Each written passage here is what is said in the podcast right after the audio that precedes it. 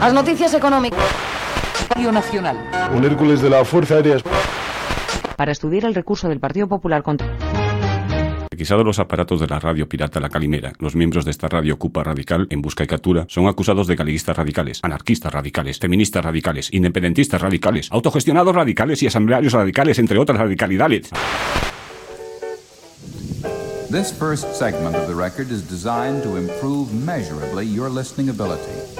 That's why it comes first. And that's why it's important that you listen as well as you know how to all that follows.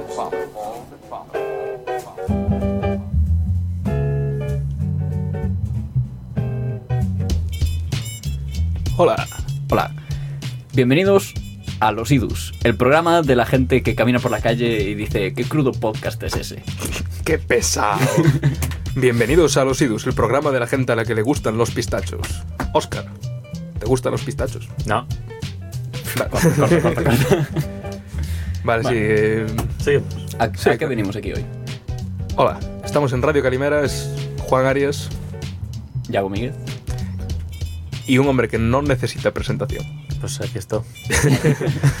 Oscar Lado Baleato, que ya estuvo aquí con nosotros en el famosísimo y muy gracioso programa de Legendario, mítico y apoteósico. sí, Isaac Asimov in a nutshell. ¿Era in a nutshell o era Sci-Half in a nutshell? Eh, yo creo que era Isaac. No estaba centrado en Asimov. sí. Pero era in a Isaac nutshell o 101. Y Nanatsu era la sci-fi. Ah. Mira, no nos sabemos los nombres de nuestros propios programas. Es que van muchísimos, tío. Ya llevamos como ya, la verdad es que para hacer un programa al mes, en tres meses llevamos cuatro, seis cinco, o siete. seis. Sí, eh, ya nos lo han comentado, ¿no? Que tenemos más programas especiales, extras y demás que programas de verdad. Es cierto, por completo. Así que hemos decidido hablar de, cien- de ciencias. Sí, hoy venimos de lo, a hablar de ciencia, cien- de científicos, como, como los que estamos aquí, pero científicos con, Como yo. sí, en plan, un 100, tifi, k, o s, científicos, Cientificaos. como los defecaos. Eh, sí, tenemos un programa muy especial sobre scientific hoaxes, que viene siendo... ¿Cómo traduces eso? Eh, Eh, gente que la lía. sí, gente que la lía y que son PhDs. Gente lista que la lía. Doctor Liante. Eh, hostia. Tengo el pantalón roto por la vitrina. Me acabo de dar cuenta ahora mismo en rigurosísimo diferido. Imagínate qué vergüenza si llega a ser en directo. ya no lo podríamos cortar, cosa que tampoco vamos a hacer. Ya, porque nos vamos a olvidar. Al grano. eh, venimos a hacer un programa en que queremos tratar tres temas, un poco las limitaciones que puede tener el método científico, el proceso, ya no el método, el proceso científico en este siglo XXI que nos toca vivir, vaya desgraciados que somos. Con... vamos a tratar tres temas, en realidad hay docenas que podíamos hablar, nos reservamos el... No, dos docenas nos reservamos el derecho de en la siguiente temporada volver a hacer un programa como este, otra vez con Oscar. Y bueno, Yago, cuéntanos de qué fallo en el proceso científico vienes a hablarnos hoy. Pues el primer fallo en el proceso científico es el no tener ni puta idea de qué estás haciendo, básicamente. Cuando te dedicas a estudiar obstetricia y, y medicina y eres cirujano y dices, también me gustan las piedras. ¿Y qué mejor para un, para un médico al que le gusta la geología que dedicarse a reconstruir fósiles sin ningún tipo de formación previa? Ya no solo por, por no tener formación, sino porque no existía porque hablamos precisamente de las primeras personas que estaban descubriendo todo este tema de, de los huesecitos enterrados, ya sabéis, lo, lo que dejó Dios para confundir a los hombres. Qué hijo puta. Las Ya. quimeras paleontológicas, tema interesantísimo. después del corte volvemos con él. Y eso, después de hablar un poco del tema de... eh, como lo decías, ¿no? Además que publicaban en revistas que realmente no te valen como una buena referencia. En concreto, The Lancet y en la National Geographic, que son revistas de temática científica, ¿no? Es igual que La Voz de Galicia tiene una sección de ciencia ahí por el final, junto con contactos y las esquelas. Y yo vengo a hablar de un tema que a mí me parece... ya, que me muero. Eh, me pareció quizá menos interesante, pero sí sumamente gracioso, que es el de llegar a un journal completamente asentado y meterle un artículo de mierda y que cuele. Perfectamente. Y hay unos casos fragrantes, hay uno en concreto, el Sokal Paper, el caso del, de este autor Alan Sokal, en que básicamente crea un... Bueno, se monta una panafernaria ahí en la que explica que la gravedad es un constructo social. Por lo tanto, si todos empezamos a ignorar la gravedad, pues, pues acabó, ¿no? Y nada, se lo publicaron en una revista, concretamente, que llevaba la editorial de la Duke University, o sea que no era tampoco moco de pau. Y otros casos bastante interesantes, como unos artículos protagonizados por Maggie Simpson y Marge Simpson. Y otro de unos estudiantes del MIT que crearon un generador de textos aleatorios eh, y empezaron a crear artículos de temática variada, en general sobre informática. Flipa, porque este nos viene muy bien para el doctorado. Eh, sacaba gráficas y todo. O sea, tablas, gráficas, de todo. Te hacía un artículo impecable con sus referencias tal y podías hacer pff, 20 al minuto. O sea, podías elegir las palabras clave y sacar artículos como, ufa, como churros. Y claro, la mayoría obviamente se los rechazaron, pero les aceptaron unos cuantos, e incluso les ofrecieron ir a unas jornadas a exponer su trabajo y tal. Muy, muy gracioso. De hecho, nosotros aquí en La Calimera tenemos nuestra propia editorial de ciencia ahora mismo. The Fake Science. De Fake Science, sí. Sacaremos un par de artículos pronto para ti. Y Oscar, por último, nos viene a hablar del tema que de verdad se ha preparado. Bueno, preparado, preparado. Tampouco. Bueno, voy a Ah. falar da... Aquí venimos, Juan y yo, con un par de hojas de libreta y el cabrón de Oscar tiene un tocho de folios perfectamente maquetados y todo. No, no, pero esto escribe un outra xente. Usa os gallei partes que parecen interesantes. E veño a falar da quizá do punto máis do punto débil por excelencia nos, nos traballos científicos hoxendía que é o análisis estadístico, claro, digo porque me interesa, isto non son parte da subjetiva, ¿no? interesa que a xente me pida axuda nesto. Pero basicamente a estadística día de hoxe que se fai a nivel científico é case un, un requisito, non? Ti, algo que tens que facer por collós e non hai outra maneira. E non se deixa creatividade nese paso e nin se pensa no, no diseño do, do análise estadístico en sí. Non? Entón, basicamente o que veño a, que vou a contar é como cos mesmos datos se pode responder de forma distinta a, a, mesma, a mesma hipótese plantexada. Non? Dependendo do análise que se vai a facer. Ah, gratísima sorpresa porque yo pensé que venías a hablar de fútbol. Bueno, tamén, pero Concretamente de futbolistas de color. negro. De color negro, concretamente. Exacto. Concretamente. Bueno, volvemos después de la pausa.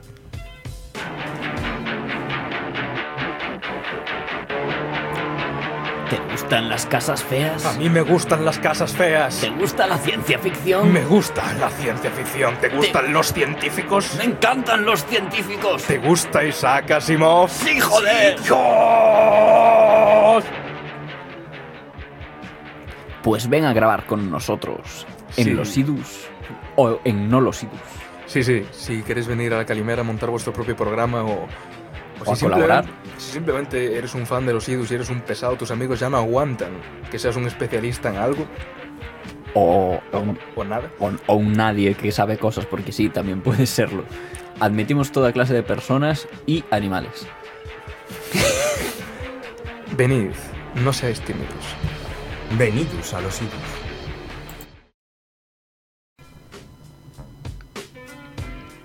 Hola, somos las mismas personas después de la pausa. Nuestra pausa en realidad ha durado 5 segundos, no sé cuánto ha durado para ti.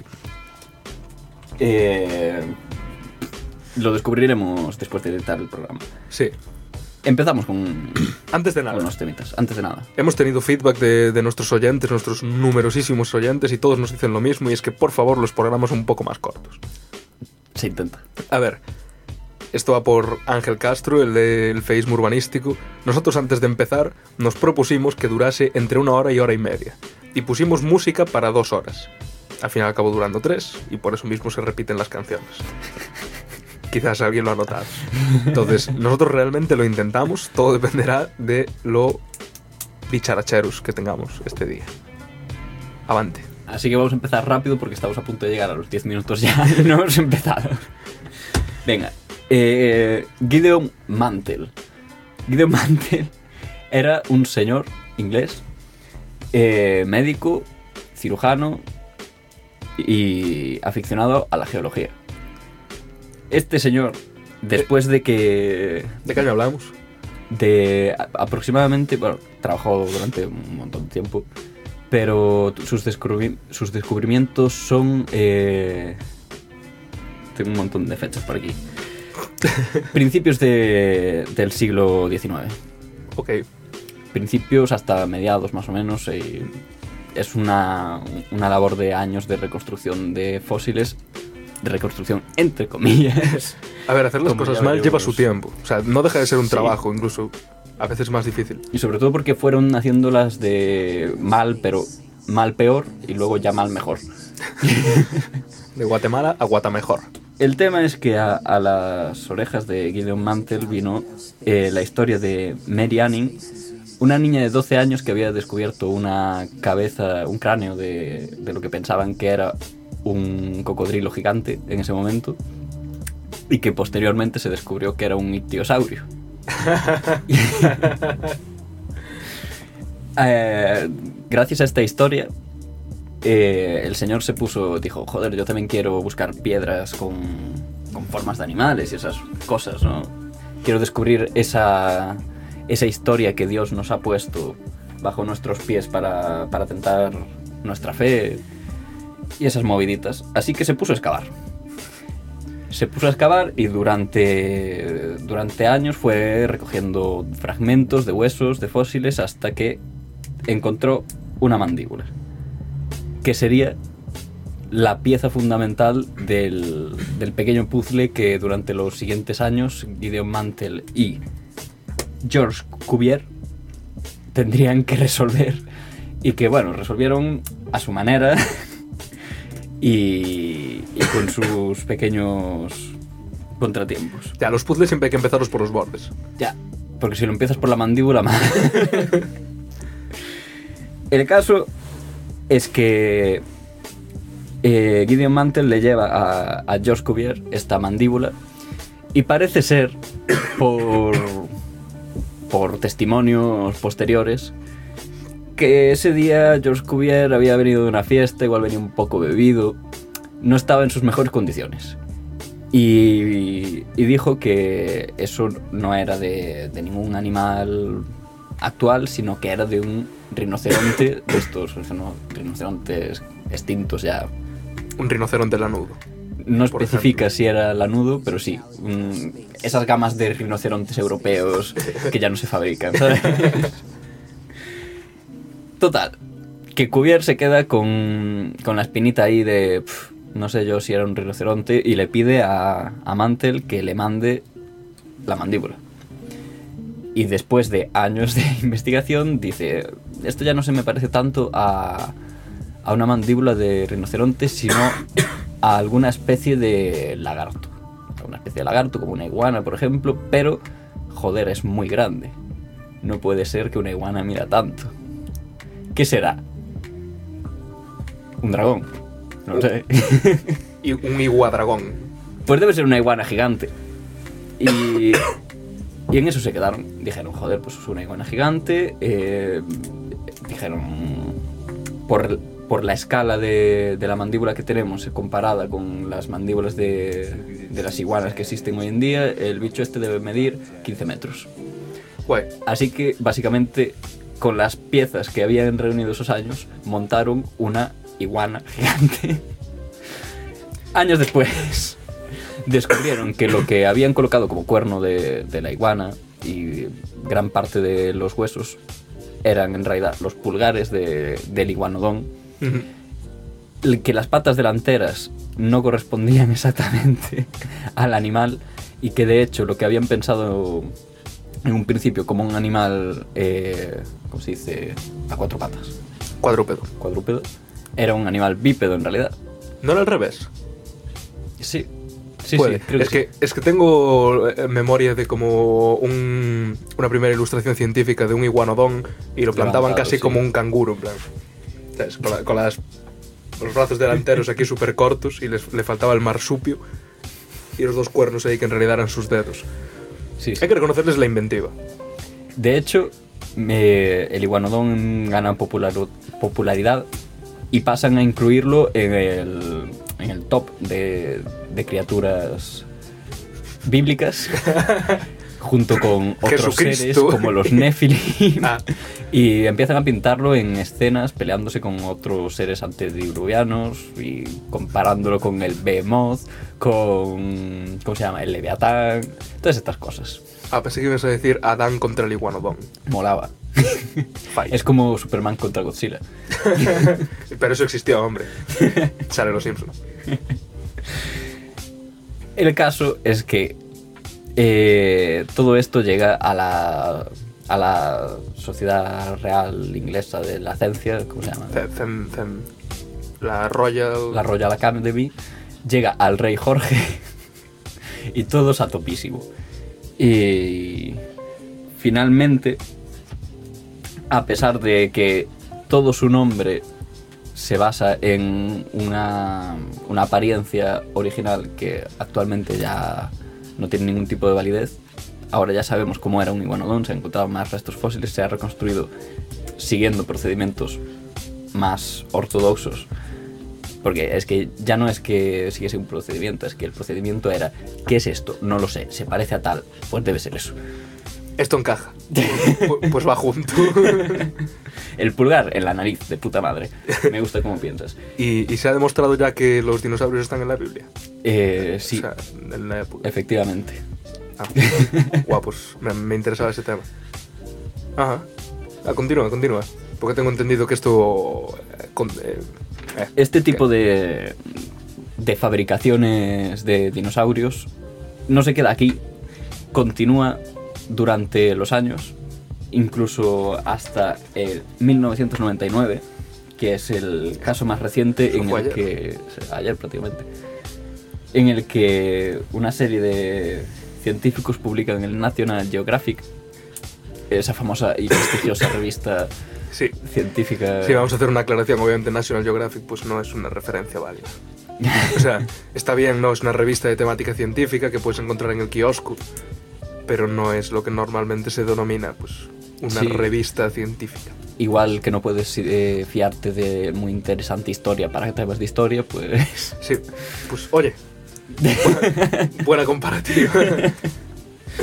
el caso es que publican eh, lo que ya... Bueno, si el iguanodón era básicamente el mismo bicho, con los pulgares en, en la nariz, eh, las patas traseras de otro animal en las patas delanteras del, del mismo ejemplar, etc.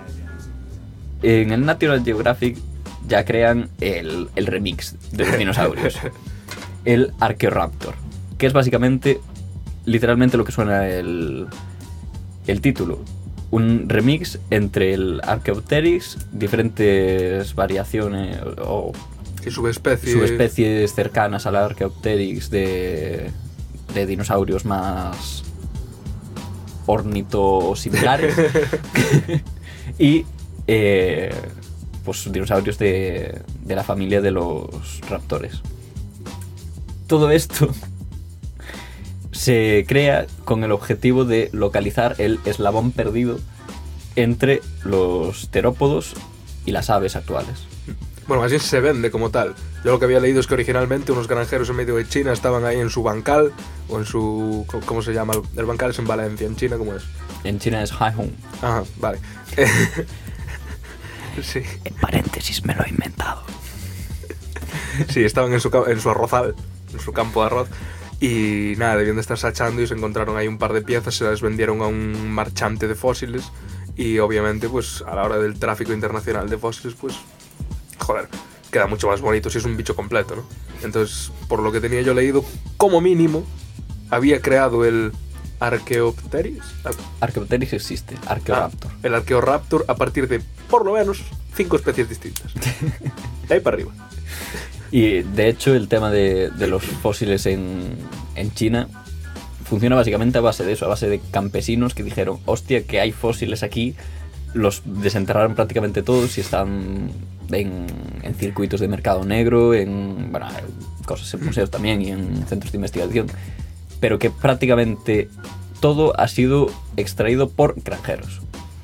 Y eso implica los remixes, básicamente. Claro que luego esto llegaba a los Estados Unidos a través de algún comprador anónimo y lo empezaban a vender como... Esto.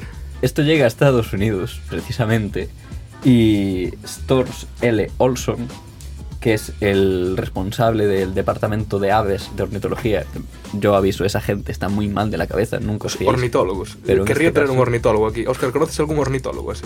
No, no, gracias a Dios. Mejor, mejor. El caso es que este señor, que es el responsable de aves del Museo Norteamericano de Historia Natural, ve este artículo y lo define como una pesadilla.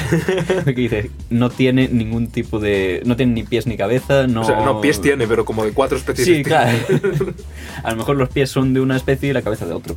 Y la cola de otro.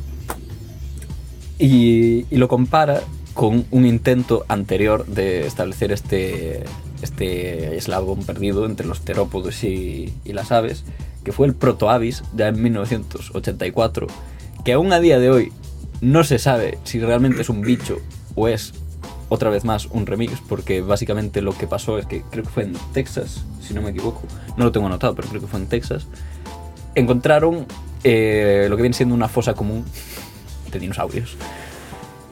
Y cogieron diferentes partes de esa fosa común y construyeron un dinosaurio. Y el debate está en si esa fosa común estaba constituida por dinosaurios de la misma especie o de varias especies. Seguimos sin saberlo, pero, Pero a día de hoy, a día de hoy, eh, National Geographic. sí, a día de hoy National Geographic A día de hoy la National Geographic sigue estando interesante para este tipo de reportajes de tribus que están a punto de extinguirse y llevan acá 47. Y Pero- parece, parece que hay precisamente un interés especial en esto de los eslabones perdidos. Es que suena muy bien. Sí. Y justo es el eslabón perdido el que nos lleva al siguiente tema. Pues el siguiente, la siguiente reconstrucción, remix de fósiles, trata precisamente del eslabón perdido de los humanos. Mm, el hombre de. Piltdown. Piltdown. el hombre de Piltdown, que fue un. Bueno, una. Creo que fue una mandíbula, un diente y un. y un cráneo encontrados en 1908 que se suponía que eran de una nueva especie de homínido que había. eh, que, bueno, pues que correspondía al eslabón perdido. No sé entre qué especie, igual, entre el. Este es el tema como el de Futurama, ¿no? Hemos encontrado el eslabón Sí. perdido, vale. Ya, y, ahora, pero ¿y ahora ¿Y qué? ahora qué? Pues el siguiente eslabón perdido. ¿Y ahora qué? Así hasta que reconstruyes toda la familia. El Homo Farnsworth. El tema es que esto, al ser un fósil humano, bueno, no era un fósil, eran esqueletos, pero al ser humano trajo más, más chicha al asunto, más Mm. gente interesada. Llegó hasta el punto de que muchos conspiranoicos decían que esto se lo había inventado todo Arthur Conan Doyle. Para una nueva serie de libros, ¿no? Sobre el Sherlock Holmes paleontólogo. Finalmente, una vez más, se descubre qué era esto. Resulta que era un cráneo de Homo sapiens, de Homo sapiens normal, no Homo sapiens sapiens, Homo sapiens punto, antiguo. El fragmento inferior de la mandíbula de un orangután. un orangután, además, que no era, es eso, no era antiguo como el cráneo, Ujú. era actual. Y por lo tanto había una diferencia muy clara en el color de, de los huesos. Y un diente de chimpancé que por algún motivo se ha colado ahí también. ¿Que se había comido el orangután o qué? Pues no lo sé. Esto, esto tiene también el tema, ¿no? De que, por lo que tengo entendido en su momento, eh, se utilizó todo este tipo de, no sé, bombos mediáticos, sobre todo cuando sale a la luz de que todo era un- una farsa, para ir un poco en contra de la más reciente, por aquel entonces, teoría de la evolución. Sí, era un poco la, la peleita entre creacionistas y Hmm. darwinistas. Claro. Entonces tampoco es que queramos dar aquí la, la imagen de que la ciencia no sea algo de fiar. ¿No? Lo que no es de fiar es... Es el proceso en sí. Ah, La ciencia es más una manera de pensar, ¿no? Que una recolección de datos. La Wikipedia es la De hecho- Wikipedia, la ciencia es la ciencia. De hecho, la prueba de que el tema funciona es que la mayoría de estas cosas han sido explicadas posteriormente por la ciencia cuando hubo conocimientos suficientes para ello. Pero al principio pues fue una aliada porque no había esos conocimientos. Sí, pero hay que intentar hay que rellenar. Claro, hay que intentar rellenar los huecos con, con lo que hay. Si no lo hay, te lo inventas. y eso que decías, ¿no? De que ahora mismo estamos justamente centrándonos un poco en los puntos más vergonzosos de lo que ocurre con los campos incipientes, ¿no? Tú cuando tienes un campo. Bueno, ya a día de hoy ya no sé ni si se abren campos. Estamos ya muy avanzados en El fin de la historia que decía Marx. Marx Simpson. Ma- March Simpson en su, En su artículo. en su artículo, del que vamos a hablar a posteriori. Eh, eso, claro, tampoco estamos intentando tumbar todo este proceso. De hecho, lo que tú dices, con el tiempo se vio que estos casos extremos ya o sea, son un poco de risa, no hacen falta. O sea, a día de hoy no tienes que probar la evolución con, con ese Mm. tipo de, ¿cómo se llamaban? Quimeras paleontológicas. O sea, ya, ya no hace falta, pero sí que puedes aprender la lección un poco del pasado y decir, oye, coges una persona que, que es de otro campo, se mete en un campo recién nacido, como quien dice, como la paleontología en ese momento. Hace lo mejor que puede. O no. De- depende del caso. Porque no sé si hablaste ya del chino que se lo inventaba todo. Japonés. Bueno. No. eh, hace lo mejor que puede. Lo publica en una revista que no tiene. que no debería estar publicando ese tipo de, de hallazgos. La comunidad científica tarda dos días en darse cuenta de que eso está mal, pero para entonces tarde piamos. Ya está la National Geographic. National Geographic, por cierto, se acabó retractando de esa publicación unos 12 meses después. O sea, no, no al día siguiente. tal. Eh, bueno, Entonces, claro, eso, no, no te puedes fiar tampoco de la National Geographic como una... Que a mí me gusta la National Geographic. el tema aquí es que no te puedes fiar de nadie que no te esté dando datos e información. Datos, información, una, una vista rigurosa, varias personas que sean expertas en un tema debatiendo sobre ello. Eh, tienes que tenerlo, no sé, en- bueno, ya no voy a decir en acceso abierto, pero tu, tu investigación tiene que estar disponible para que la gente de- del mismo campo, de campos afines, la juzgue. Y de hecho eso es buena parte de- del método científico, ¿no? O sea, que te van a juzgar, te, te van a follar. O sea, tú les mandas un artículo a unos revisores, esos revisores que son anónimos, que no te conocen de nada, te van a poner a caer de un burro. Y, y es lo bonito, es lo bonito de la ciencia. Y ahí hay un tema también con la paleontología un poco más reciente, que tiene que ver con el Archaeoraptor un poco también, eh, que es el tema de los dinosaurios emplumados, que yo quiero hacer un podcast específico en algún momento de los dinosaurios emplumados, porque... me no estás hablando de Pokémon todavía, ¿no? No, no estoy hablando de Pokémon. Todavía. Los dinosaurios emplumados, pues eh, básicamente la concepción que tenemos la mayoría de los dinosaurios es que son reptiles grandes. Y decir, tontos, y con carnívoros. escamas Sí. o con una piel sin ningún tipo de pelaje o plumaje. Y eh, los descubrimientos, iba a decir más recientes, pero realmente llevamos ya unos 40 años, puede que 50 con, con este debate, es que la mayor parte de los dinosaurios tenían plumas eh, y las únicas excepciones se encuentran en los dinosaurios que vivían en lo que ahora es eh, América del Sur, que es la zona donde sí que había más dinosaurios que no tenían plumas.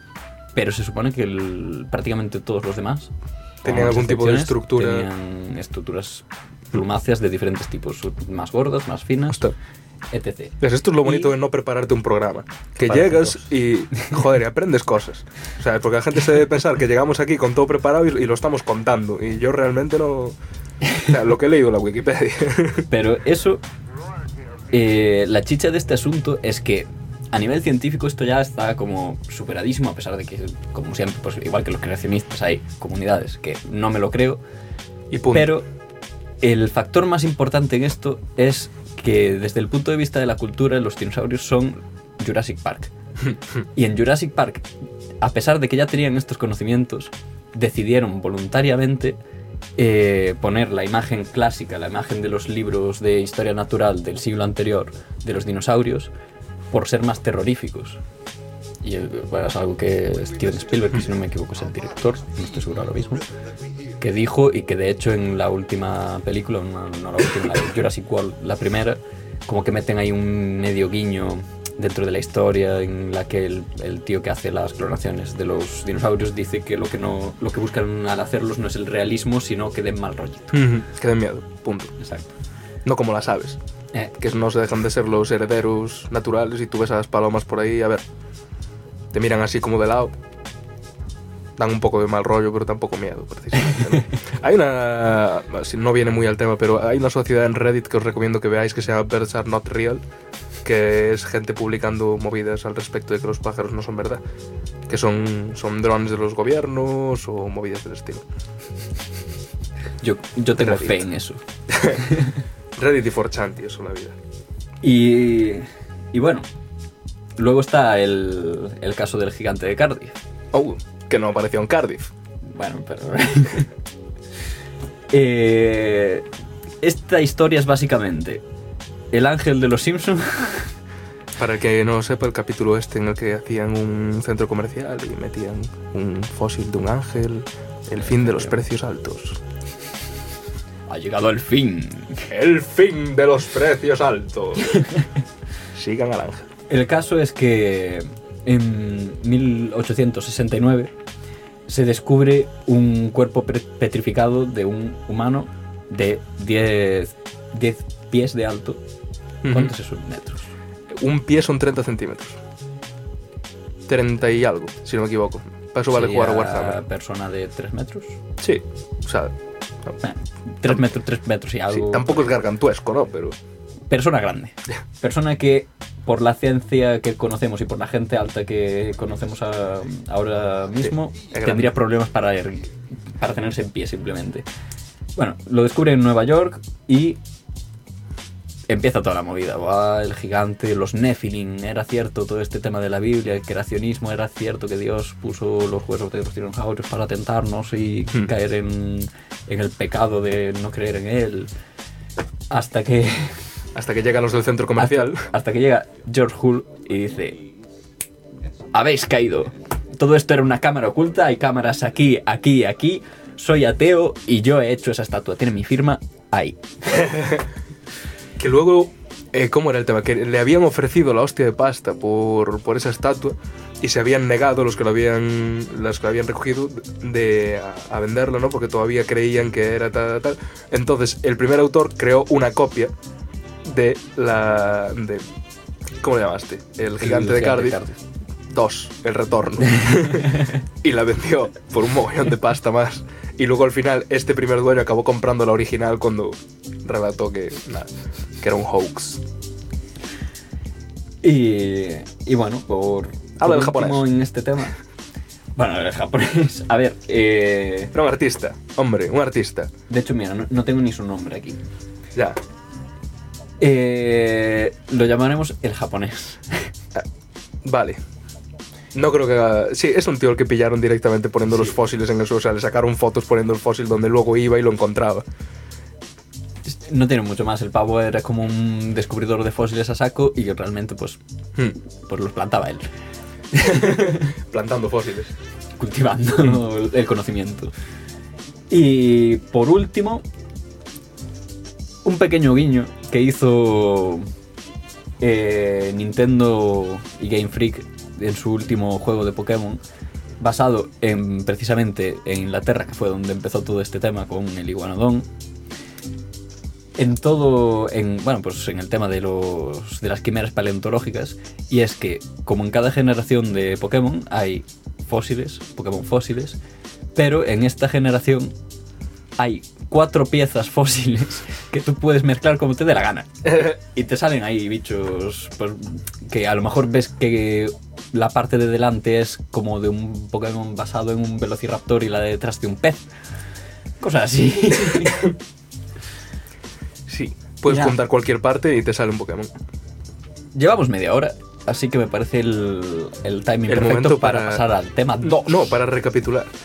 A lo que, lo que veníamos diciendo, ¿no? El primer, primer paso en el que queríamos hacer hincapié de que puede fallar el proceso científico, ¿no?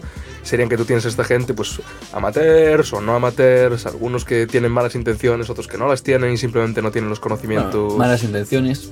Ay, Algunos que tienen Este que sacó- de ganar dinero y otros que simplemente metieron la pata. Sí, el tío este que sacaba, no me acuerdo del, del nombre, no sé si era, era asiático, eh, 200 artículos de los cuales solo dos pudieron ser replicados después, tuvo que retractarse de todos, no sé si se llegó a suicidar o algo así. Yo era un artista, se sentaba y escribía ciencia ficción, y- pero luego en vez de publicarlo como un libro, lo publicaba en una revista científica, pero no en la National, en, en- en una de verdad. Entonces, eso. Eh, gente que un poco con alevosía, sin alevosía, sin conocimiento, con conocimiento de causa, o ateos que solo quieren liar la parda y crear precedente para los Simpson, acaban por publicar cosas que no tienen ni pies ni cabeza. Entonces, un poco, ¿dónde las publican? Eso para empezar. A día de hoy, lo que no puedes es fiarte de la National Geographic o de The Lancet. Al menos, no para algo así de novedoso. Obviamente es una revista para el público general, en la que te puedes enterar de cosas interesantísimas, reportajes, entrevistas, tal. Pero si tú descubres el, el eslabón perdido entre era aves y Terópodos. terópodos, bueno, Terópodos. eh, no lo vas a publicar en la National Geographic. O, o sí, pero va a ocurrir lo que va a ocurrir. Ante todo, tiene que estar disponible para toda la comunidad científica por las vías que están disponibles para ello, que son los journals académicos. Y a eso pasamos ahora. Chan, chan, chan. Chan, chan, chan. Los 5 segundos de pausa, por si queremos meter aquí la publi. Ya. Ajá, chan, chan, chan. ¿Y qué pasa cuando ni de los journals te puedes fiar? A ver. Ya, Estamos vendidos. pues estamos vendidos. Porque a eso vengo a hablar ahora mismo. Eh, bueno, yo elegí este tema porque sinceramente me partí la caja mientras lo leía. Se llama El caso Sokal por el físico estadounidense llamado Alan Sokal. Creo que lo pronuncio bien, es una S, una O, una K, una A, una L, Sokal. Y si no, que vengáis a corregirlos. Sokal. Sokal. Eh, y nada, el tío era un crack. Y estaba un poco cansado de que ciertas revistas, ciertas editoriales con ciertas temáticas en general, sobre todo él se centraba en revistas de humanidades, pero bueno. Porque le tenía un poco odio a las humanidades postmo postmodernas, de la que sabes que todo es un constructo social. Cosa rara, porque sí. Cosa rara, porque sí. y eso de que la ciencia no podía meterse en todo, de que no hay empiricismo que valga con ciertas temáticas, tal. Entonces el tío dijo, estoy un poco cansado de estos baremos tan bajos, voy a escribir un artículo que no tenga ni pies ni cabeza, pero lo voy a hacer sonar súper rimbombante con una de palabrería y de argot náutico que, que va a quedar... Era argot náutico. No, Ojalá, argot, argot de física y lo llenó todo de fórmulas y de citas a, no sé, a Descartes y a filósofos franceses, a todo lo que pudo. Y en general luego el tío decía a posteriori que había elegido las citas de manera que tuvieran, que fueran lo más rimbombantes y, lo que, y que tuvieran el, el mínimo sentido. Y de hecho sacó el, su... o sea, hubo más gente que luego volvió a hacer esto, se volvió casi, un fenómeno de culto. Yo creo que lo voy a intentar en algún momento de mi carrera, publicar algo así a cualquier revista, acta compostelana, una de estas así fáciles. Eh, y acabó publicando, ojo, quizá la traducción esté mal, La transgresión de fronteras hacia una hermenéutica transformativa de la gravedad cuántica. Esto en un journal, un journal, o sea, no una revista para el público general sobre ciencias, sino una revista científica en la que se supone que las universidades pagan una suscripción para tener a sus investigadores al tanto de lo que del breaking science, ahí de lo que se está rascando ya, ahora mismo, ayer. Y la publicó en Social Text, que se suponía que era una revista de corte de humanidades, que se publicaba por la editorial de Duke University. Y nada, coló. Colar coló, pero la realidad es que se lo había inventado todo. Básicamente su conclusión era que la gravedad era un constructo social y que todos podríamos, entre todos, hacer un fuck gravity y empezar a flotar. Yo no creo ni que, se, ni que se lo llegaran a leer, obviamente, ¿no? Pero entonces para un poco, para entender cuál es el punto de mi historia en esto, y aquí quiero que me ayude Oscar porque lleva más artículos publicados que yo. sí, sí, no pongas esa cara, tienes uno más publicado que yo, ¿no? No, non teño ningún. ¿Cómo que no? Eu vou ali no medio. Ah, bueno, pero estás ahí. Junto con otra gente Sí. a hombros y gigantes. Hombre, Bueno, eh, por mi experiencia, si alguien lo está escuchando y quiere decir que esto no funciona así en su campo, tal. Pero bueno, el campo en el que más me he movido yo, que es en el de biomedicina, neurociencia, tal, un poco lo que viene ocurriendo es. Tú tienes una editorial que publica una serie de journals. Pon journal, pues Science, Nature, estos son los más conocidos. En general suelen tener nombres más Neuroscience and Biobehavioral... Topological Society of America. Sí, no, o Procedures of uh, the Annals of the National Society of Obstetricy 2. The sequel. O sea, son esta clase de revistas que, no sé, cuando publicas algo ahí, tus padres te dicen, ¿y dónde puedo comprar la revista? Y tú, no, no, no va así. Bueno, no sé si puedes entrar ahí. Vale, en un pastizal. Sí. Ah, vale, en un pastizal, lo mejor es que entres en SciHub. ¿Dónde o sea- puedo comprar la revista? En SciHub. Sí. En, en una página rusa. Eh, uzbeca. No, kazaja. O sea, como, fu- o sea, como fuera, genial. En algún momento Eso- fue Rusia eso. Sí, eso da para un tema aparte. Porque la verdad, esta tía, la que creó SciHub, SciHub, escrito SCI eh, Ahora mismo trabaja TW. A- Hasta hace poco era eh, Pero- LA. Pero ese, o sea, va a ir cambiando. Hmm, Sí. Hay, yo recomiendo, hay un post en Reddit en el que van poniendo cuál es el mirror que funciona actualmente. Creo que O sea, incluso teñen WordPress. flipante, me parece. Es que lle- lleva una cantidad de denuncias esa pava. No sé exactamente cómo, cómo lo hace, pero básicamente tú te plantas ahí y, bueno, los artículos de estos journals científicos suelen tener como un DNI, ¿no? Tienen un código identificador único, que es el DOI, de O y latina, que supongo que serán unas siglas, pero la I será de Identification y el resto no la sé. Pero bueno, Documento. oficial Organic Identification. me vale. pues plantas el DOI en esa página en la que sale un cuervo con una llave y te sale el artículo. Ese artículo que te costaba 47 pavos y si lo quieres comprar el Sevier o a cualquiera de estas editoriales lo tienes gratis ahí. Eso, claro, está dando una serie de problemas, ¿no?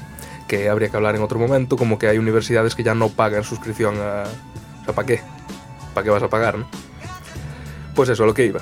Tú tienes una editorial que tiene sus journals, ponle Neuroscience and Biobehavioral Reviews o whatever, y te llega un ofrecimiento a participar en un interesantísimo proyecto, o bien se lo mandas tú, pero a menudo, y al menos en el caso este de los so-called papers, eh, contrario a la opinión popular y a la opinión de Breisho, que me ha preguntado en múltiples ocasiones, no pagan por publicar en estos journals. Non lle pagan a nadie, de feito. No, o sea, aquí solo gana la editorial. Os revisores revisan gratis, o que publica, Exacto. publica gratis. Exacto. El, que escribe, escribe de gratis y a cambio se lleva el prestigio de que está saliendo un journal que está haciendo su trabajo. Está cumpliendo, está revisando que todo lo que se publica es calidad y que te puedes fiar de lo que sale. Y ese es el trabajo un poco del journal, ¿no? Un poco eh, garantizar unos estándares de calidad y de que te puedes fiar de eso que te acabas de bajar. Y no, no la Wikipedia, ¿no? Bueno, la Wikipedia es bastante fiable a día de hoy. O sea, joder, sí, sí sí, que sí, lo sí, es. sí. Sí que lo es, hay una La cantidad... Wikipedia es el sueño húmedo de, de los enciclopedistas del siglo XIX Uf, qué rico. y XVIII. Eh, el caso, a menudo pagas, o sea, como mínimo no cobras. A menudo pagas por publicar en una de esas, de esas revistas. Es el caso, por ejemplo, con este hombre, es el caso, por ejemplo, lo que me pasó a mí. Que para, como son eh, revistas de un cierto prestigio, pues ya se suben a la parra y es como, no, mira, no te vamos a poner aquí lo que tú quieras escribir sin que nos tengas que pagar.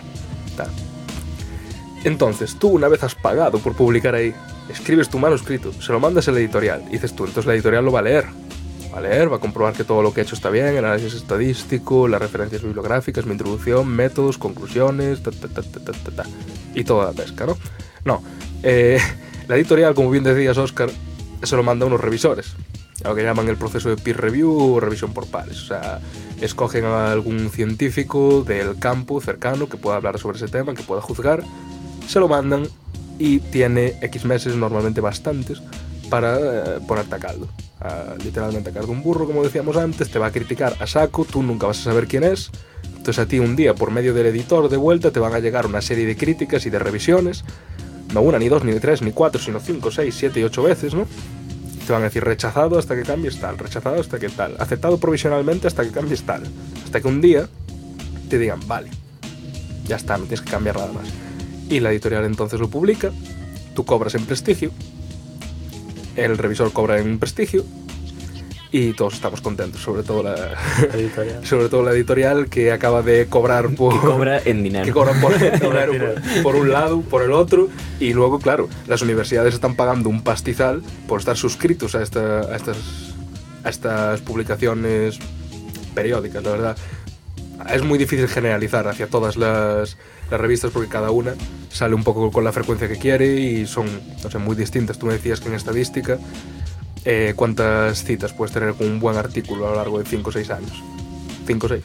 Con suerte, unha ou dúas dos teus estudiantes. ou de ti mismo. No, una vez excluido la self-citation, Nada. nada.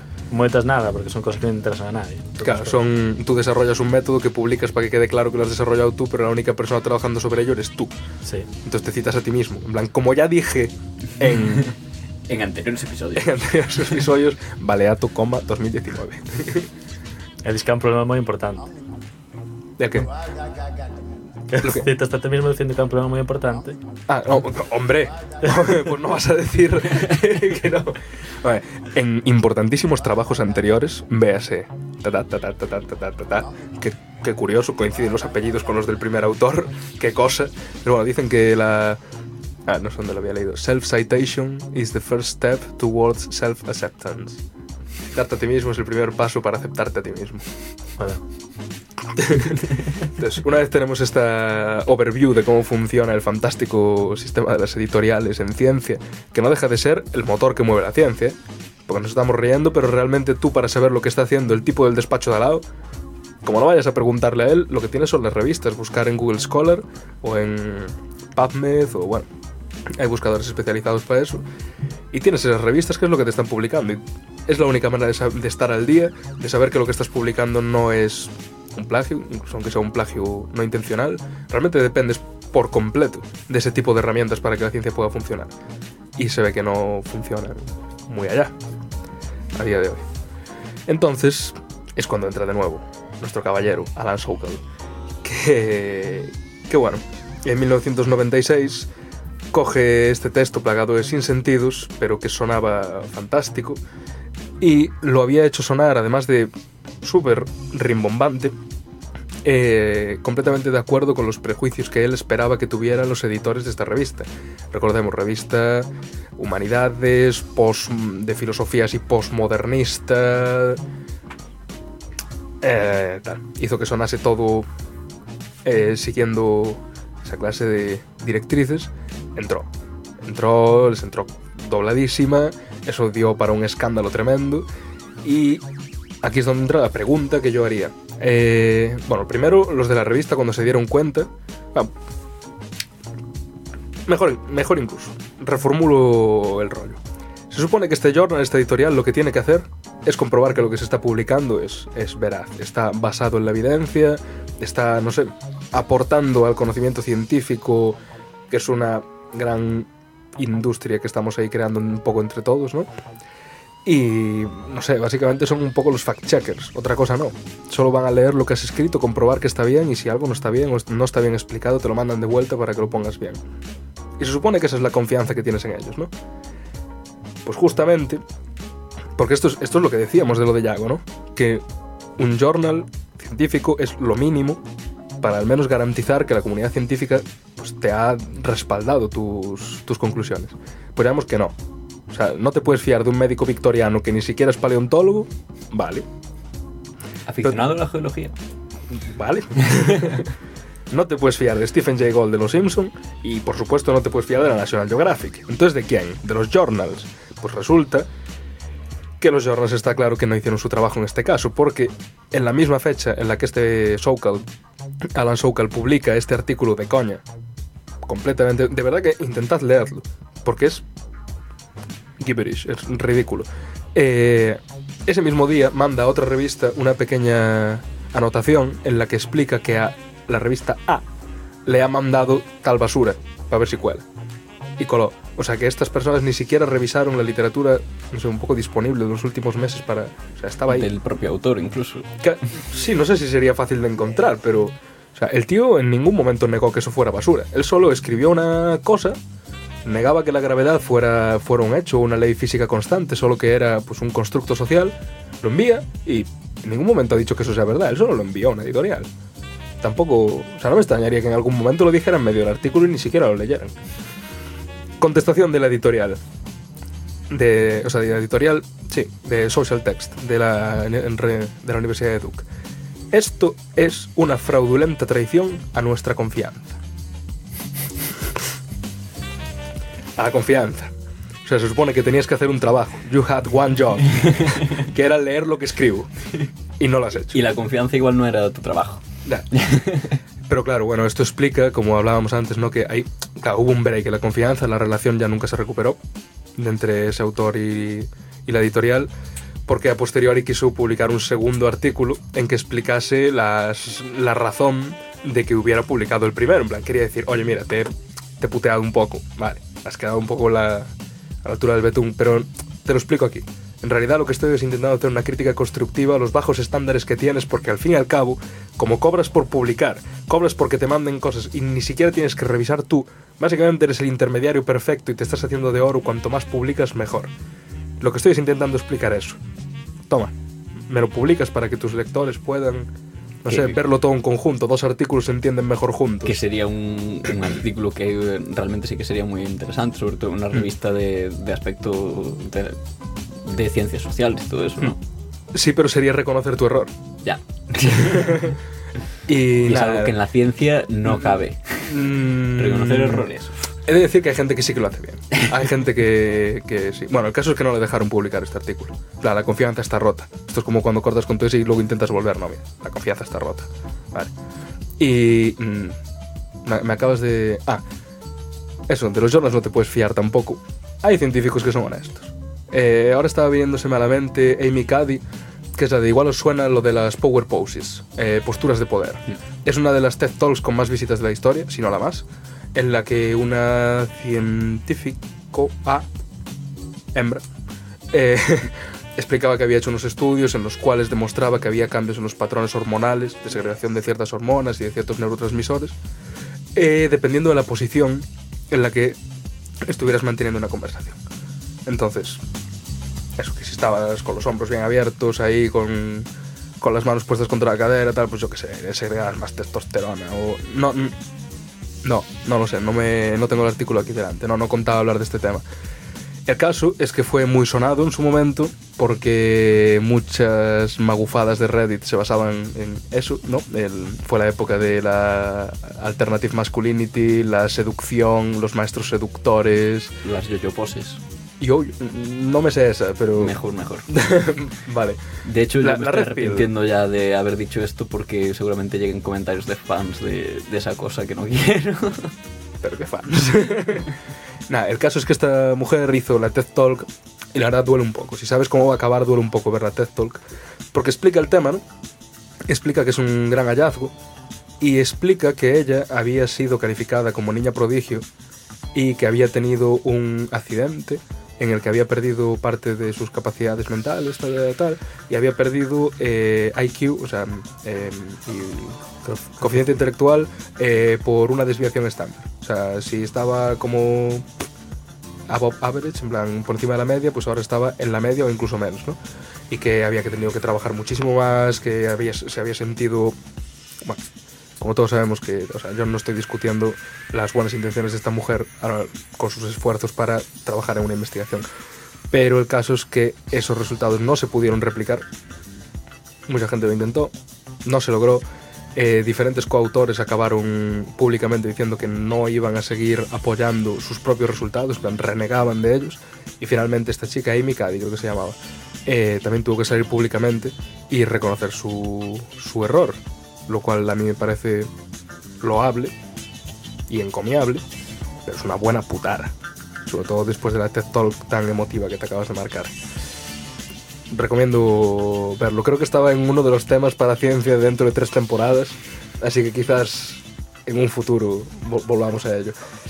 Eh, Nada, una traición fraudulenta a la confianza, horrible, no te puedes fiar ni de los journals de humanidades con tendencias progres y postmodernas. Ya no nos queda nada. Y de nosotros tampoco, porque te llegan con alguna historia sobre... No, la Biblia decía que... que en Judea encontraron a saber qué... Jesús. No, a Jesús no. Hombre, a Jesús Ah, sí lo sí. encontraron en Judea en algún momento. Y eh, nada, vamos, vamos avanzando. Si no te puedes fiar de los médicos y los paleontólogos aficionados, si no te puedes fiar de los journals, no, no sé qué nos queda ya. Pero es Pero bueno, es muy gracioso. es precisamente esa cuestión, ¿no? O sea, precisamente hablas de fiarse. Igual la ciencia precisamente no es una cuestión de fiarse de, Ya. no es una cuestión de fe, sino de Fearse. Ya. Eh, de hecho, lo que decía antes, esto se puso luego un poco, no de moda, pero casi. Eh, otro artículo muy sonado, un par de años después, que los tíos son unos cachondos mentales porque se pusieron de afiliaciones, Centro para la Investigación de la Frenología Aplicada. Que ya te dice, o sea, no, te- no te has leído el artículo. Porque las afiliaciones salen en la primera página. Sale el título, los autores y las afiliaciones de los autores. Pues salía el autor, Centro para la Frenología Aplicada. Ah, interesante, interesante. Que fue tildada de patraña hace más de 100 años. Eso le conviene, tiene usted el diámetro craneal de un cochero. Eh, pues el CRAP, Center for Research in Applied Phrenology, CRAP, basura, eh, publicaron este artículo sobre ingeniería informática, en que proponían un nuevo sistema para la gestión de bases de datos, tal. Resulta que, que no, que era una burrada. Pero era una- en este caso ya ni siquiera intentaba. O porque en el anterior como que te lo intenta colar. Plan, realmente utilizas una terminología tan específica, un argot físico tan duro, ¿sabes? De física teórica, que yo entiendo que, bueno, que si tienes prisa por publicar, que tienes que sacarlo mañana, yo qué sé, nosotros estamos preparando el programa ayer, pues alguna cosa igual no sale mal, pues a ellos también les puede salir mal. Vale. Pero, pero aquí no, no tiene ni pies ni cabeza, porque en el primer párrafo, si no me equivoco, dice... eh, en nuestra primera sección, la introducción a este artículo, hablaremos sobre los árboles que tienen un color entre rojo y verde, eh, pañales y también manzanas. Continuamos. ¿Sabes? Eh, una, una absoluta tontería. Y ya esto para vuestra propia participación, oyentes. Si buscáis SciGen, S-C-I-G-E-N y muchísimos más, o Random Journal Article Generator en Google, tenéis unas cuantas herramientas muy chulas en las que podéis sacar artículos a golpe de clic. Plan, ponéis vuestro nombre, nosotros hemos sacado unos cuantos, de hecho. Eh, ponéis vuestro nombre y que os haga un artículo, en plan, eh, revisando la evidencia sobre la hermenéutica cósmica. Un enfoque aplicado. Por Yago Míguez, Juan Arias y Oscar Lado. Pista. Y te ha dado unos 3 segundos y empiezas a darle ta ta ta ta ta y tienes 50 artículos. eh, cuando Yo animo a la gente a que lo mande. A donde quiera. Y así, mi pregunta al aire. Esto llevó a bastante polémica en su momento sobre si realmente estaba haciendo algo bueno este, este autor. O sea, tu intención es poner de manifiesto que no estás haciendo tu trabajo, pero al mismo tiempo también estás un poco minando la confianza general del público en el sistema de producción científica. Tú mandarías un artículo de coña a una revista si supieras que te lo van a aceptar. Mandaba dos. No, pero Claro, eso vai para currículum, son Claro, una vez está publicado, ¿quién te va a leer eso? dúas líneas máis. Ya.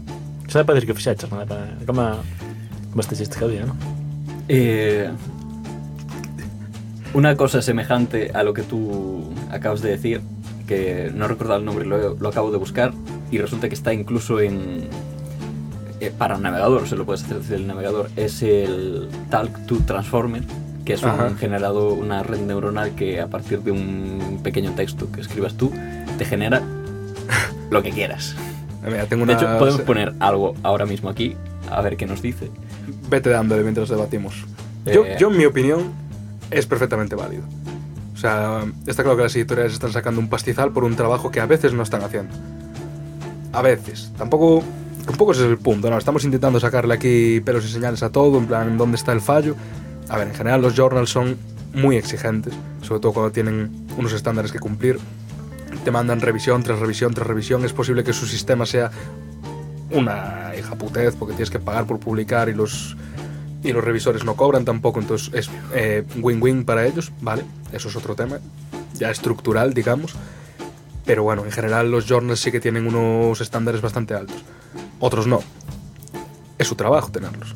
Es su trabajo revisar lo que les mandas. A mí me parece perfectamente lícito que ojalá haya ahora iniciada en la radio calimera una ola de científicos a lo largo de Galicia, España, Europa y el mundo mandando artículos ridículos a todos los putos journals. Y, y nada, que lo reporten en su blog o que nos lo manden aquí cuando, cuando se lo publiquen, que nos echamos las risadas. Pero que nos ponen de coautores, ¿no? Claro, la- home, por lo menos en, lo, en las, ¿cómo se, al final de todo. No, no, eh, hai nada, de coautores. Eh, non sei, institución podrían poñer Calimera Research Center. Que KRC, que es casi un KFC. pues sí, pues sí. Yo. Esa es mi opinión, claramente. Ojalá todo el mundo se ponga un poco jocoso y se la empecemos a liar a las editoriales. Que me lo. Esta movida genera texto que, que lo flipas. Tienen incluso, o sea, tienes, puedes ponerle cosas personalizadas, pero tienen de opciones para generar álbum debut de Elon Musk. En plan, a partir de ahí te genera cosas, unicornios que hablan inglés, consejo de vida, ciencia ficción, instrucciones de cocina, Señor de los Anillos, embalaje para viaje a Marte y HTML. Embalaje para viaje. vale, pues. Primer paso. No te fíes de quien no sabe y quien está publicando la National Geographic o la muy interesante. Busca un journal. Y aun cuando busques un journal, intenta no fiarte de cualquier journal, y menos si no ha sido citado por otros revisados, si no tiene críticas, si no han hecho una review al respecto. El hecho de que esté publicado tampoco te, tampoco te está garantizando nada. E incluso, aunque tengas idea de lo que estás hablando, incluso, aunque hayas hecho un buen trabajo, e incluso, aunque te lo hayan publicado en un journal, no te fíes ni de tu madre. Para eso viene ahora Oscar a hablarnos de la data. Pero antes, Anuncios por palabras.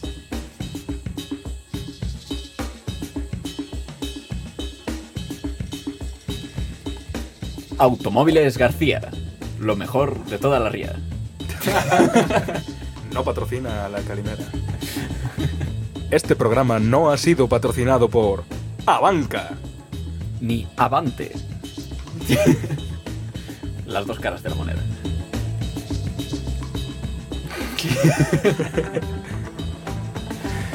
Se vende.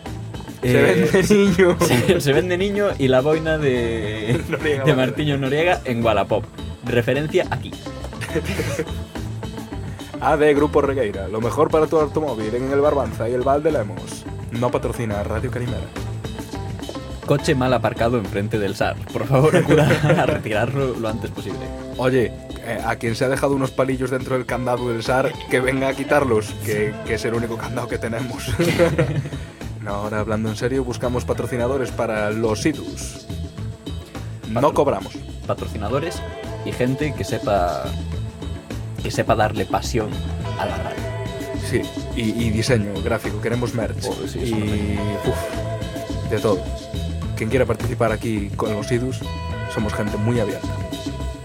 Y si no, venid a buscar el amor a la radio. Telepasión. Hasta aquí. Oscar Lado Baleato, eh, currently PhD student at USC. USC.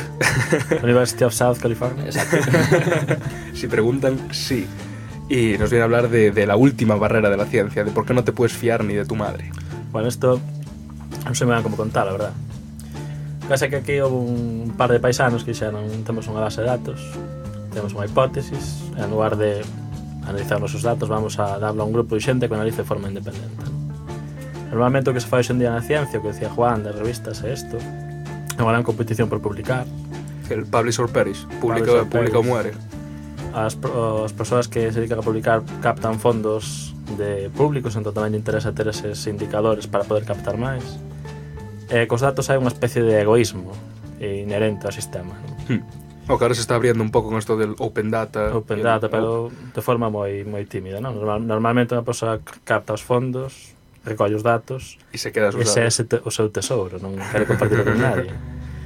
E a maneira de analizalos non chega a ser todo o que debería, mm. porque tanto que analiza como os revisores non teñen un, un, baixas, un, uns coñecementos suficientes de estadística como para, para nin para facelo ben, nin para facelo perfecto, nin para Claro. criticarlo. Pero es que también ah, se me viene ahora la mente, tú podrías Sí, sí. tener un editor, o sea, un, un revisor profesional, por ejemplo. O sea, Es si más, les pagases, Bueno, sí, podrías ter... Podrías tener estadísticos dedicándose exclusivamente a garantizar que esa investigación no está eh, Mal analizada. que no está mal analizada.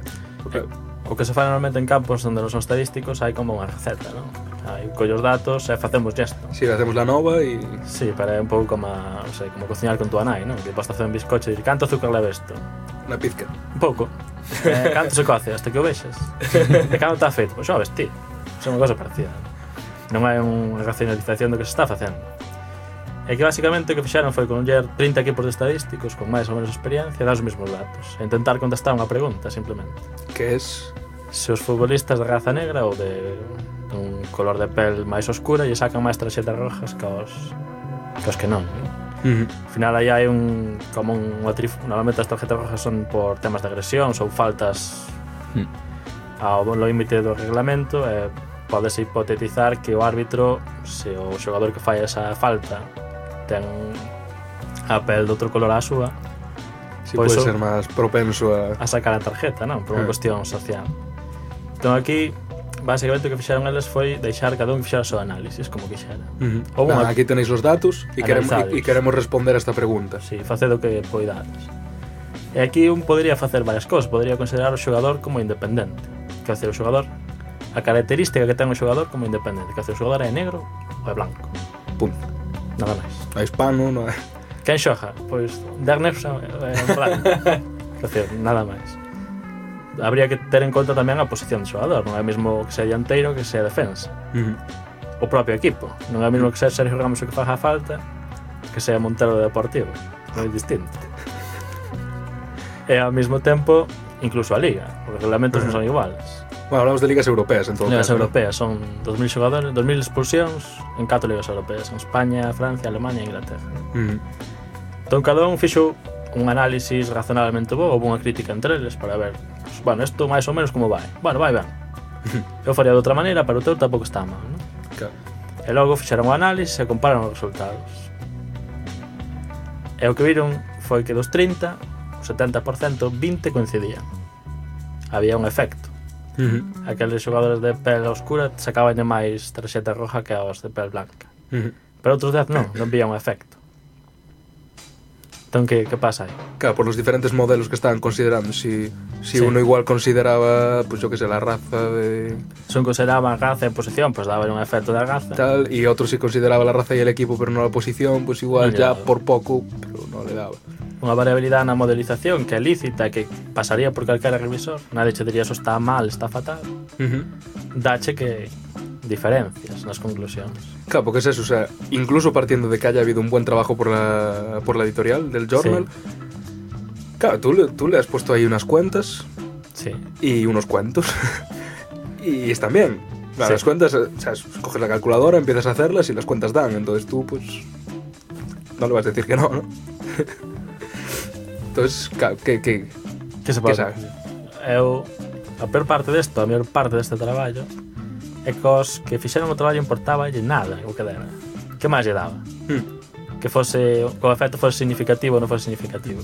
Que houvese esa asociación ou non, non lle importaba. Hmm. Non, non dependía deles a súa supervivencia non, de, non dependía deles. Claro, podemos asumir que non había un sesgo de partida. No. Non había un prejuicio hacia... De feito, o prejuicio que tiñan non coincide co resultado final. Eles que opinaban que, que no, ou incluso que iban a tener menos.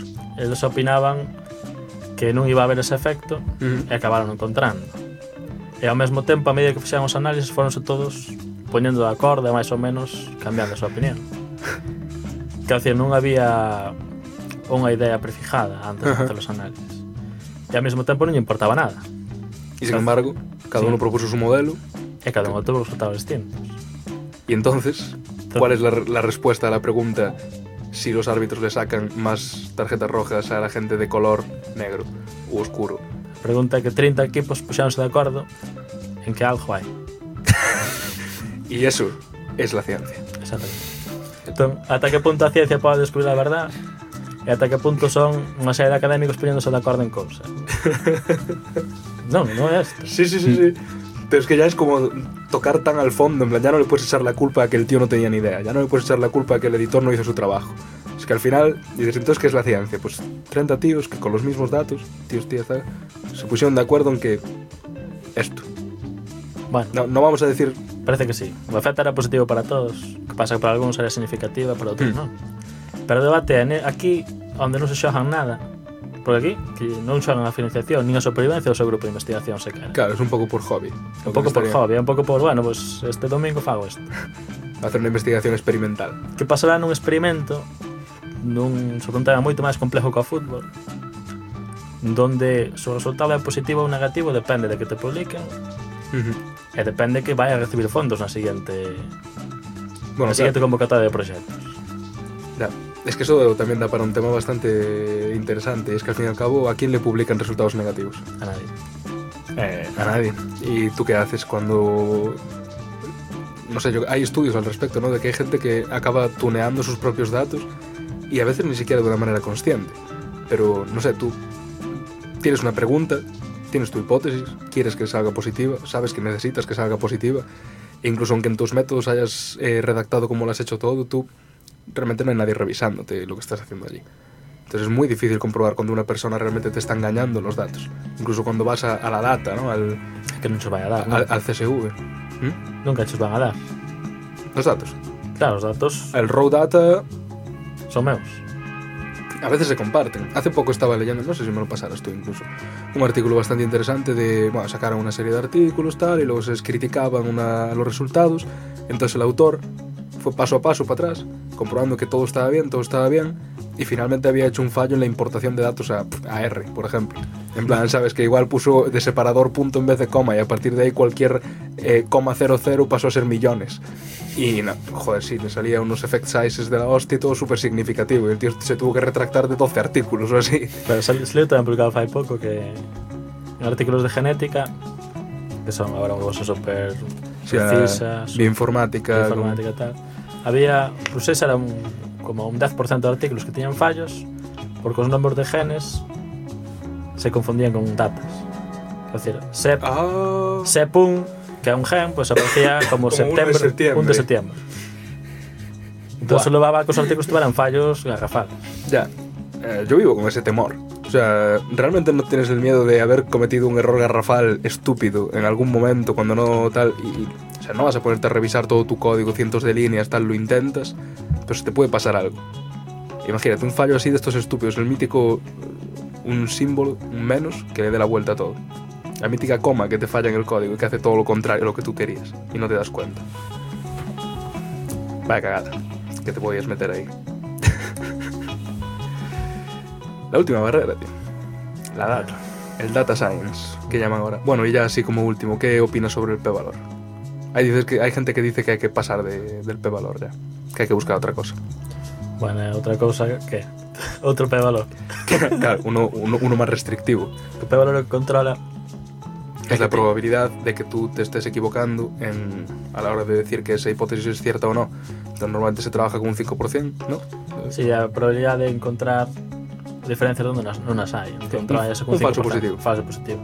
O problema do p-valor é que moitas veces fanse probas, fanse mil probas, Claro, en mil pruebas a un 5% de, de falso positivo, joder, claro que, va a haber, 50. ca- claro que va a haber un falso positivo. contas 50 e, e eso publícalo. Claro, y a, a ver, hay técnicas para corregir por, por medidas múltiples, ¿no? Pero fai. hombre, un tuki, hay un, Un tuki. un bonferroni, algo te haces, ¿no? Non, non, non se suele facer. ¿No? Moitos campos non se fai, quero decir, que se chaman yo p-value hacking ou Mm, que pois faz mil análisis y buscas el que te cunde. e solo reportas os que estaban significativos. Claro. Yo fixaches mil. Ya, Se usaste o 5%, pois tes 50. Esto y mucha inventiva te acaba llevando a lo que, bueno, en psicología sobre todo ahora es un caso de estudio, está apuntado para hacer el programa de ciencia de los IDUS de la siguiente temporada, eh, la crisis de la replicabilidad en psicología concretamente, pero vamos, que es extensible a prácticamente cualquier campo. Claro, tú coges artículos clásicos, artículos de hace 20 años que tienen 1500 citas, que, han- sabes, que laboratorios enteros se han basado sobre ellos, y los intentas replicar aquí, allá, allá, y no te salen ni a mitad de las veces. ¿Y qué haces cuando trabajas sobre hipótesis que tú crees que son ciertas y que en realidad nadie puede replicar? De repente tienes que tumbar todo un cacho de, de ciencia y ya está. Y, y es que es lo que tienes que hacer. Y eso, bueno, en, en psicología concretamente era el caso más fragrante que calculaban en torno a un 40-50% de artículos no replicables. Eu creo que de campo a campo cambia, non? A ver, es que en psicología en general, y esto es bien sabido, la, la- la- a la gente sobre la que se trabaja son los estudiantes universitarios, que les das 5 euros y una botita de agua. Y, y dependiendo del país, vagabundos también. Pero, pero es un tema que... Quiero decir, la psicología es una ciencia nueva, pero... Bueno, nueva. Entre comillas, nueva. Ciencia, entre comillas. Ciencia, entre comillas, nueva, entre comillas. Además, entre comillas. Pero es algo que pasa cada vez que, que se cambia de paradigma, ¿no? Que de repente tienes una serie de conocimientos que te estaban siendo útiles hasta ese momento y que de repente pierden completamente el sentido, a pesar de que Ya no hay estaban siendo útiles. Sí, ya no hay consenso. Esos 30 estadísticos ahora ya no están de acuerdo en que, en que sea así. Ahora quieren que es de otra manera. E así é como se move un negocio, porque senón... No, claro, o sea, hay que seguir publicando. Es que hay que seguir publicando. Joder, ese é o tema. Sí. O sea, hay, hay muchísimas más revistas de corte científico ahora que hace 20 años y se está publicando más. M- Más sí. Más. Se está publicando mejor. Es como esto de que ahora tenemos más acceso a información. Sí, bueno, en cantidad probablemente, pero yo no sé si eso te hace más sabio. No sé si sabes más datos, si, si en tu vida te funciona mejor. A ver, está la Wikipedia. Está la Sí. Wikipedia. Está la Wikipedia, gran trabajo de, de la De gente equipo. de no, gran trabajo de equipo. Pero sobre todo gran trabajo de la gente de Wikipedia para crear un sistema que todos lo hemos visto nacer y era un caos. Sí, sí, o sea, ¿quién no ha hecho un copy-paste a un trabajo en la ESO y eso se llevaba a cualquier cosa y pues podías editar tú lo que quisieras? Pero actualmente, Actualmente su ya no. magnífico y prestigioso programa de bibliotecarios asegura cierta, cierta... Bastante, bastante, porque cada cambio que se intenta hacer en la Wikipedia queda registrado en un log y tiene que venir un bibliotecario superior a aceptarlo. Y o sea, hay todo un sistema de jerarquías. Y tú si quieres sí. empezar, les dices de que te mola el rollo y empiezas con artículos en plan, mira, pues eh, tenemos este artículo en inglés muy grande y quiero que nos lo pongas aquí también en castellano. No puedes cambiar nada más. Lo haces y cuando estés nos avisas y te damos el visto bueno. Pero entón é máis difícil que foro coches, non? A ver, lo, lo difícil de Forocoches es tener cuenta. A partir de ahí ya puedes polear todo lo que quieras. A ver, en Wikipedia el tema es eh, que empiezas, a lo mejor eso, tienes que hacer algún cambio pequeño siempre, buscando eh, artículos que les falte algo, que de hecho te lo indican, tú sientes en Wikipedia, ya un artículo que consideran incompleto, te ponen arriba, este artículo está incompleto, por favor ayúdanos a bla bla bla, y te piden referencia siempre. No Lógico. puedes publicar sin referencia. De hecho, para mí, si quieres empezar en cualquier tema, lo mejor es ir a la página Wikipedia y de ahí a las referencias. Mm. Pista. Lo tienes todo. Y, joder, mítico de estar leyendo un artículo y que ponga cita requerida. Eso es que alguien ha ampliado cierta información, pero no hay una referencia clara hacia dónde debe ir. Entonces, tú, si eres un bibliotecario, está- te toca revisar ese artículo, eso es lo que tienes que buscar. Es un trabajo masivo importante la Wikipedia. Entón credes que iremos máis hacia eso que ao sistema de revistas? A ver, somos asimovianos y la, la enciclopedia galáctica era bien. Yo creo que sí que de- quizá deberíamos ir hacia eso. Porque Sí, además, desde, desde el punto de vista informático, digamos, de cómo está planteada la plataforma, tienen muy bien pensado el tema de que pueden, pueden bloquear directamente la IP si hay lo que consideran... Un troll. Un troll. el nombre que tienen ellos es eh, vandalismo. Vandalismo. Ujú. Fua. Yo fui denunciado en vandalismo en varias de mis IPs, pero obviamente Oh, pues también debe- con un poco de conocimiento. Debería sabes darte eso. vergüenza. Debería darte vergüenza. Porque una cosa es, un, es ser un leecher de, en uTorrent, descargarte algo y luego cerrar uTorrent para siempre hasta la próxima vez que lo necesites. Y otra cosa es trampear la Wikipedia, tío. Hombre, a ver, fue un artículo sobre mí mismo, o sea que sí, me hice a mí mismo una Wikipedia Ya. y me lo inventé todo. Ya, yo se le hice a mi viejo, Eh, no lo- y, y bueno, continuamos facer este podcast todo isto. ¿Qué podcast? Lucidos, entrada en Wikipedia xa. Ah, Estamos tardando. Eh, no Ostras. podemos. Nosotros, no- tú podrías. Eu podrías no. proponernos. No puedes hacerte un artículo sobre ti mismo, sobre un tema tuyo. En Reddit ya estamos. Me he encargado yo mismo. De hecho, en, en el listado de podcasts de Redditors, creo que somos el único en castellano. Porque son todos en inglés. Y ahí... Podcast de divulgación científica en español. Y me dieron cero apeos. O sea, cero puntos. Cero de karma me he llevado. Pero oye, ahí estamos. Eh, a ver si puedes buscar ahí en el texto. Puse una cita de Tuki, Tukey, hacia el final. eh, descontextualizada, justo llegando a las referencias. Para que decía Tukey, o que eu conozo por Tukey. Tukey, el que tú conoces como Tukey, que cuando dijiste algo sobre Tukey, yo busqué sobre Tukey y lo añadí a este texto porque pensé que para cuando hiciéramos este programa venía Claro, al pego. Este A ver, decía... Está en inglés, ¿quién me hace la Espera, que igual ya lo va a decir Oscar. Ah, pero decía unha, eu sei a que lle conoce, decía, a primeira vez que foi a un curso de estadística foi para dalo. que era verdad. Ya. Pronunciar non se daba. A ver, pero Tukey, ¿quién es? Para empezar. Sea, Vale. estadístico famoso porque era el test de Tukey. Test de Tukey, sí. Eu non sei tamén agora don pasar en inglés, non? Tukey. Eh, Tucán. Tu- Tucán. Tucán. En inglés como é Tucán. Tukey. Eh, a saber, igual es Heidelberg. Tú estás pensando en Turkey, que es pavo. Bueno, El pavo, el Pero- único animal más listo Vale. que el hombre. La cita dice tal que así. The combination of some data and the aging desire for an answer does not ensure that a reasonable, reasonable answer can be extracted from the given body of the data. A ver, repetimos y ahora cada cuatro palabras paras y traduzco. La combinación de, de alguna data Eh, De la data a combinación dos datos. y el ansioso deseo de una respuesta no aseguran que la respuesta razonable pueda ser extraída de esa data. Hmm, Vamos, que que tú quieras que tu hipótesis sea cierta y que tengas unos datos para demostrarla no significa que vaya a ser. Lo cual viene muy al, al pego por esto del p-value hacking y demás para Ferrari. Bueno, pues, en una frase. hai xente que se fai de ciencia encima? Vai con ansia. Yo no quiero decir nada, pero llevamos una hora y 18. Bien, estamos cumpliendo con nuestros Estamos- oyentes. Espero que estéis todos muy contentos. Estamos terminando. Programa de no dos horas. Fantástico. Pues vamos a, a ir resumiendo un poco lo que eran Resumen. nuestros objetivos aquí, buscar un poco no quitarle peso al valor de la ciencia como tal, sino hacerla un poco más humana y entender por qué que digan que hayamos dado un paso importantísimo en conocer eh, el comienzo de la replicación de la metástasis en el cáncer, no quiere decir que mañana el cáncer vaya a estar curado. Ni quiere decir que los journals no deban existir, bueno, quizás sí. Ni que los científicos sean unos vagos, ni que tal, sino que hay toda una, una estructura detrás del funcionamiento de la ciencia y que tiene sus, sus fallitos. Como bien decía Yago, ¿Qué? que, que resumas tu rol.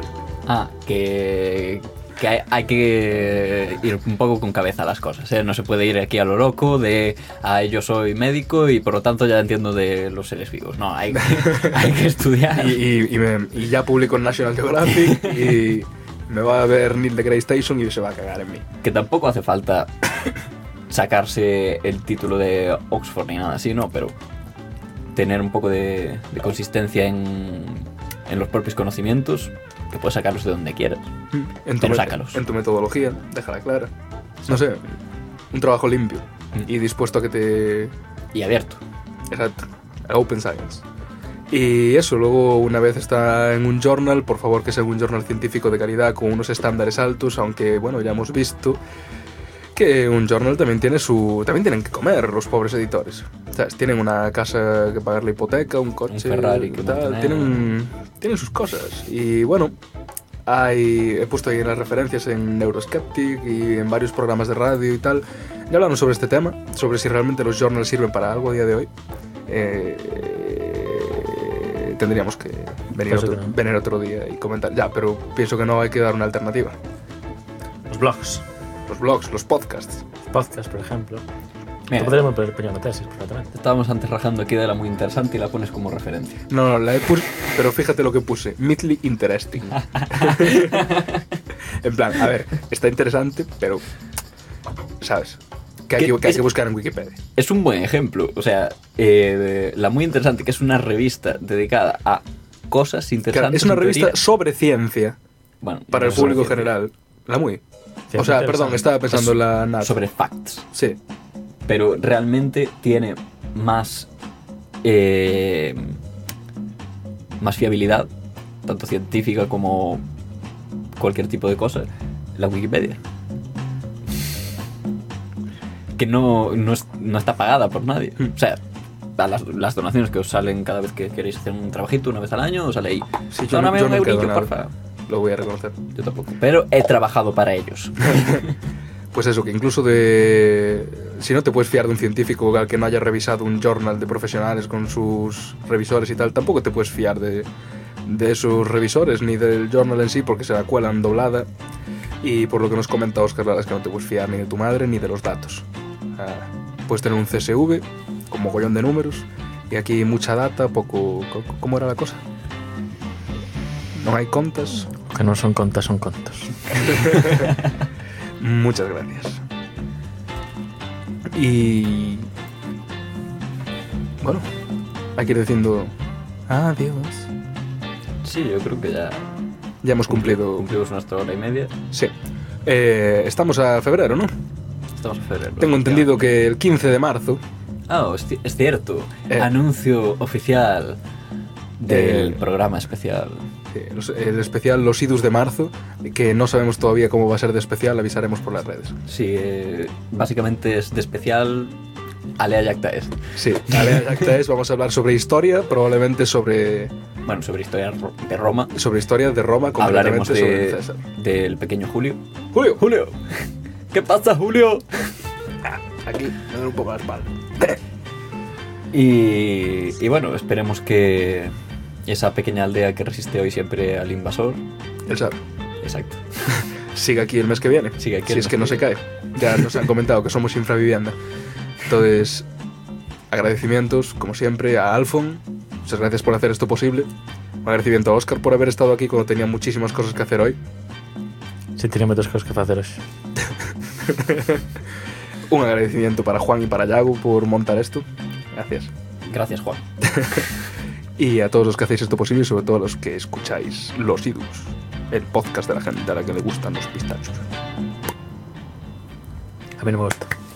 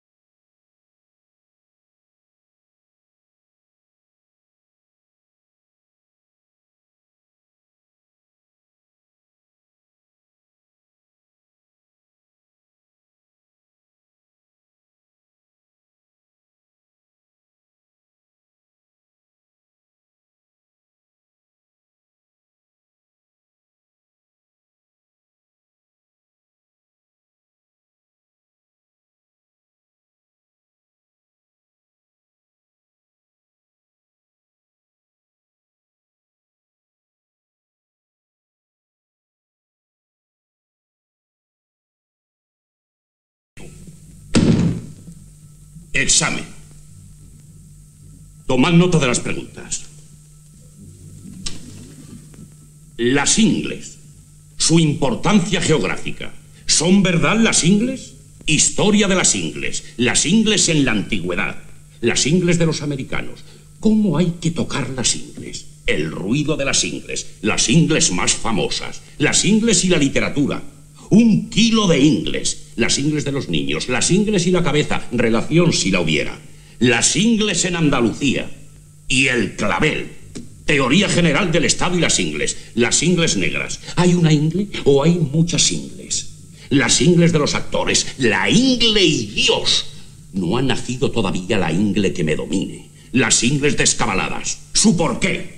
Las ingles putas, dibujo a mano de las ingles. ¿Es carne la ingle? El jaque a la ingle. ¿Satisface hoy en día una ingle?